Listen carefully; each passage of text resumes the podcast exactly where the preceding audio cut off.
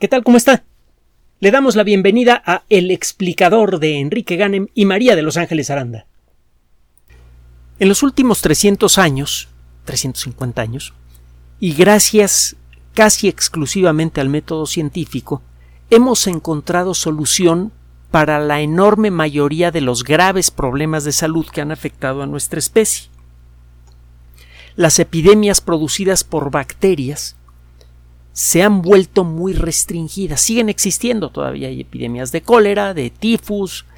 Eh, el tifus es producido por un tipo peculiar de, informalmente hablando, bacterias si somos más formales, estamos hablando de seres vivos un poquito más chicos que se llaman riquecias, pero bueno, el caso es que las epidemias de tifus, las epidemias de, de cólera, etcétera, todavía eh, ocurren todos los días en algún punto de la Tierra, pero ya no hemos visto, a menos que falle de manera muy grave el sistema sanitario de un país, ya no hemos visto las megaepidemias que acabaron, por ejemplo, con la cuarta parte de la población de Europa al principio del Renacimiento, o que sembraron de luto las calles de México en el siglo XIX.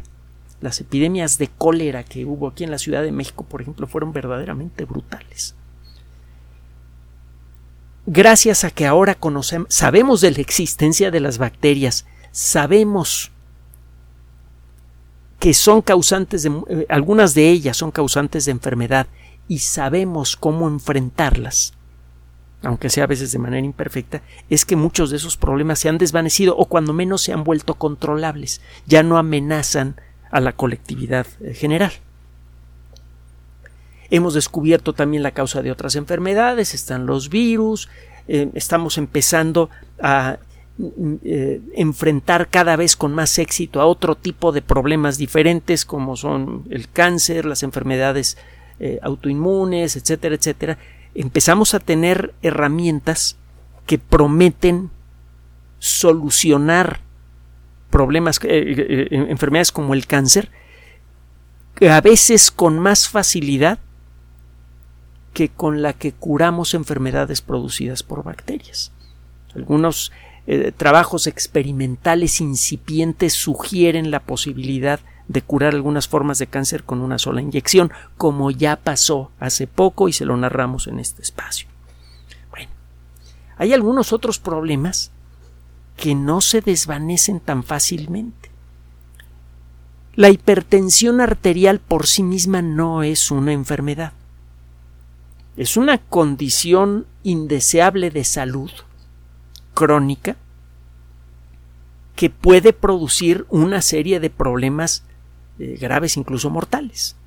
La hipertensión arterial es uno de los principales factores en, eh, el desarrollo de derrames cerebrales, ataques cardíacos, eh, falla cardíaca por algún otro motivo, derrames de sangre en los pulmones, enfermedad de, los ah, riñones, si usted tiene hipertensión, puede llegar a desarrollar con relativa facilidad insuficiencia renal, etcétera, etcétera. También se asocia la hipertensión continua con algunas formas de destrucción del sistema nervioso. La hipertensión arterial no controlada puede empezar a destruir pequeños vasos sanguíneos en el cerebro con efectos muy graves a largo plazo. existen varios, dos tipos generales de hipertensión. Está la las causas primarias y las causas secundarias. La hipertensión eh, primaria, digamos, afecta aproximadamente al 85% de las personas que tienen hipertensión en todo el mundo. No se tiene muy claro cuál es la causa, parece que hay ciertos factores genéticos, también hay ciertos factores ambientales que pueden disparar, pueden servir como disparadores del problema.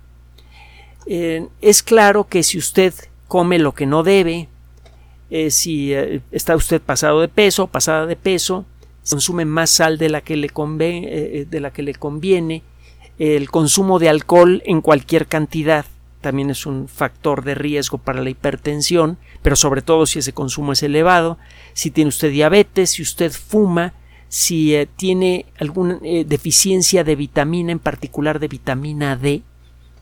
Todo esto se sabe que son factores de riesgo para el disparo de la hipertensión. Si usted tiene, eh, hasta donde entendemos, eh, una cierta tendencia natural genética al desarrollo de diabetes y además le falta vitamina D o, y o fuma mucho, come mal, etcétera, etcétera, la probabilidad de que se dispare la hipertensión eh, de tipo primario es elevada. Existe otra forma de hipertensión que es la hipertensión secundaria. La hipertensión secundaria es producida por un factor bien definido.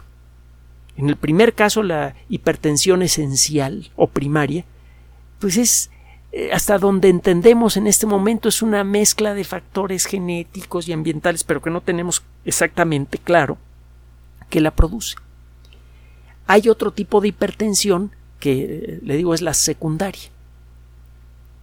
En la hipertensión secundaria puede ser producida por algunas eh, ciertas enfermedades renales, eh, también el, uso de cierto tipo de, de, medicamentos, por ejemplo, el uso de pastillas anticonceptivas en ciertas circunstancias, etc.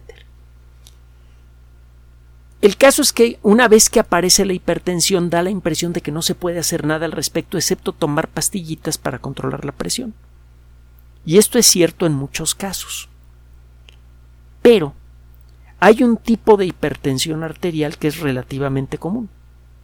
Una de cada 20 personas que tiene hipertensión sufre de esta condición por la aparición de pequeños nódulos en unas glándulas que se encuentran justo encima de nuestros riñones, en las, lo que se llama las cápsulas suprarrenales. Esto lo sabemos desde hace tiempo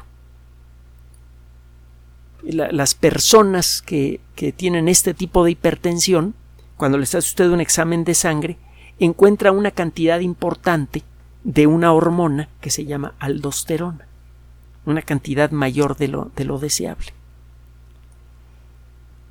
Da la impresión de que debería ser fácil curar este problema. Usted busca los nódulos, es las bolitas eh, eh, densas en el interior de estas glándulas, las remueve quirúrgicamente y se acaba el problema. En principio, la cirugía necesaria para esto es simple porque no es necesario eh, hacer lo que antes se hacía para llegar hasta el riñón. Los riñones se encuentran protegidos por las costillas y no puede usted cortar las costillas para llegar al riñón porque las, las costillas una vez cortadas ya no pegan bien de nuevo y puede generar un, un montón de problemas el, el hacer una cosa como estas. Entonces, normalmente la cirugía para llegar al riñón consiste en abrir por enfrente y mover todo lo que hay en medio. es, una cirugía larga, difícil, eh, como lo pueden atestiguar las personas que han pasado por un trasplante de riñón. Bueno, el caso es que eh, se viene buscando la manera de realizar este tipo de cirugía se puede hacer por cirugía laparoscópica, que involucra abrir pequeños agujeritos. El problema es que si usted abre un pequeño agujerito y mete un laparoscopio o algo parecido, eh, lo, lo, que mete es un tubito que tiene una cámara y unos manipuladores. A través de la cámara, usted ve lo que quiere cortar, lo corta, lo saca y se acaba el problema. Mm, eh, se está haciendo el uso de este tipo de cirugía, por ejemplo, para retirar apéndices infectados. Y se usa para muchas otras cosas más. No es tan eh, eh poco agresiva como se creía, pero ciertamente es menos agresiva que abrir eh, que, generar heridas grandes para llegar con las manos a donde se puede llegar con un aparatito más fino. Pero el verdadero problema que se ha tenido para tratar de enfrentar este tipo de, um, hipertensión es el de detectar los nódulos. Cuando una persona que tiene esta forma de hipertensión eh, muere por edad avanzada o lo que sea y dona su cuerpo para hacer investigaciones, se encuentra consistentemente la existencia de estas bolitas en, las cápsulas suprarrenales, pero no se pueden ver desde fuera. Si usted acerca una cámara una cápsula suprarrenal de una persona que tiene estos nódulos, no ve las bolitas, no, tiene, no sabe qué cortar. Y es por esto que el tratamiento de estos casos normalmente falla. Ya, muchas veces ya ni se intenta. Estas personas aceptan que tienen que tomarse sus pastillitas por el resto de la vida. Y estas pastillas a veces funcionan y a veces dejan de funcionar y hay que cambiarlas. Entonces, eso implica una vigilancia continua, andarse tomando la presión continuamente. Y lo mismo pasa, por cierto, con otras formas de hipertensión. Siempre hay que vigilarse para saber si hay que variar la dosis, si es necesario cambiar el medicamento. Esto tiene desde luego costo porque hay que visitar al médico más seguido, hacerse pruebas. Un grupo de investigación de eh, el hospital Barts que está asociado con la Universidad Reina María de Londres y eh, eh, que también este grupo de investigación incluye personas que trabajan en el Hospital Universitario de Cambridge. Son dos hospitales diferentes. Este grupo de investigación acaba de desarrollar una técnica verdaderamente fabulosa. El, trabajo fue publicado en una revista de enorme prestigio, Nature Medicine, y e, viene a resolver un problema que ya tiene 60 años molestando a los endocrinólogos. ¿Cómo demonios detectar esas bolitas de manera precisa? Bueno, lo que hicieron fue lo siguiente utilizan una cantidad muy pequeñita de una sustancia que se llama metomidato, que es un tinte ligeramente radioactivo que nada más se le pega a los nódulos que producen aldosterona en exceso. Usted inyecta esto de la manera apropiada y al cabo de unos minutos el, eh, eh, el eh, metomidato ya se le pegó a los nódulos. Entonces, con un detector que puede señalar de dónde vienen señales radioactivas, usted puede en la pantalla de una computadora utilizando tomografía axial computarizada, usted puede obtener una imagen tridimensional del riñón y usted mezcla las señales que viene de un detector de radioactividad, entonces usted puede ver en la pantalla en tres dimensiones y en vivo el riñón y ve los puntitos luminosos que representan esos nódulos. Lo que tiene que hacer ahora es entrar hasta estos nódulos y cortarlos. No los puede ver en el monitor del, del laparoscopio, pero sí puede ver en la pantalla de la computadora al laparoscopio y puede ver la cápsula suprarrenal y puede ver las bolitas.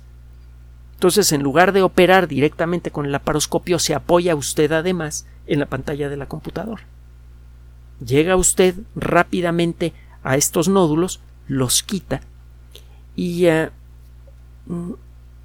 lo que hicieron estos investigadores fue aplicar, eh, eh, aplicar este procedimiento experimental en 128 eh, personas que tienen esta forma de hipertensión y que aceptaron participar del proyecto.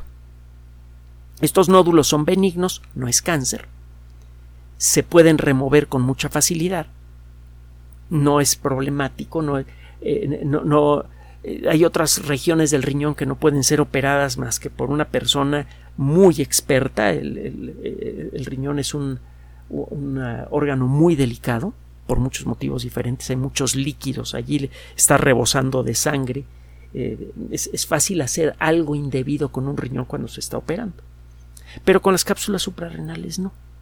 Desde luego se necesita todo el talento y el, y el cuidado de un cirujano, pero es más seguro trabajar sobre las cápsulas suprarrenales.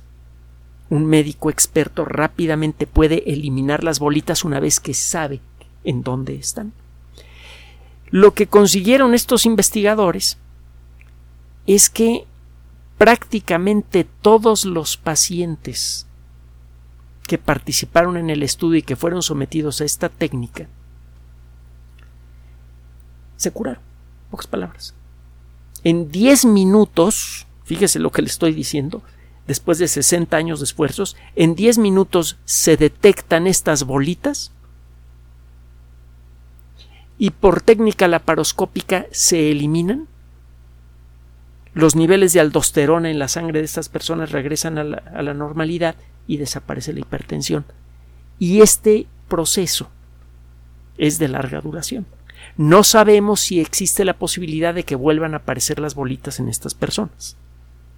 Pero lo cierto es que si eso pasa va a tomar años. Las personas que desarrollan este tipo de hipertensión lo hacen a lo largo de muchos años. No les aparece de un día para otro. Esto sugiere que estos nódulos son de crecimiento lento. Y hay motivos para creer que si usted retira esos nódulos no van a crecer de nuevo. No estamos seguros de esto, pero si vuelven a crecer ya sabemos cómo quitarlos. Y de aquí a que vuelvan a aparecer igual ya, tenemos una nueva técnica que involucre células eh, del sistema inmune entrenadas como las que se están utilizando para luchar contra el cáncer o que utilice algún tipo de anticuerpos o lo que sea para bloquear el funcionamiento de los nuevos nódulos y con eso a lo mejor ni cirugía laparoscópica se necesita. Pero el caso es que en una de cada 20 personas en todo el planeta aparece la posibilidad de quitarles permanentemente o cuando menos a largo plazo la necesidad de tomar pastillas. El impacto económico que eso puede tener en la comunidad internacional es desde luego enorme la atención a condiciones crónicas de salud tiene un efecto muy pesado en el costo de los sistemas de salud públicos y privados de todo el planeta. Aquí se eliminaría una de esas causas. Hay muchas otras. Para comenzar, hay muchas otras formas de hipertensión que no se pueden tratar de esta manera. Todavía. Tenemos que identificar bien las otras causas de hipertensión para poder intervenir en ellas con la misma facilidad con la que, con la misma seguridad con la que se está haciendo eh, en, este trabajo. Pero bueno, el caso es que ya se puede eliminar, tachar de nuestra lista de pendientes en materia de salud pública a una causa frecuente de hipertensión que afecta a una de cada 20 personas con hipertensión en todo el mundo.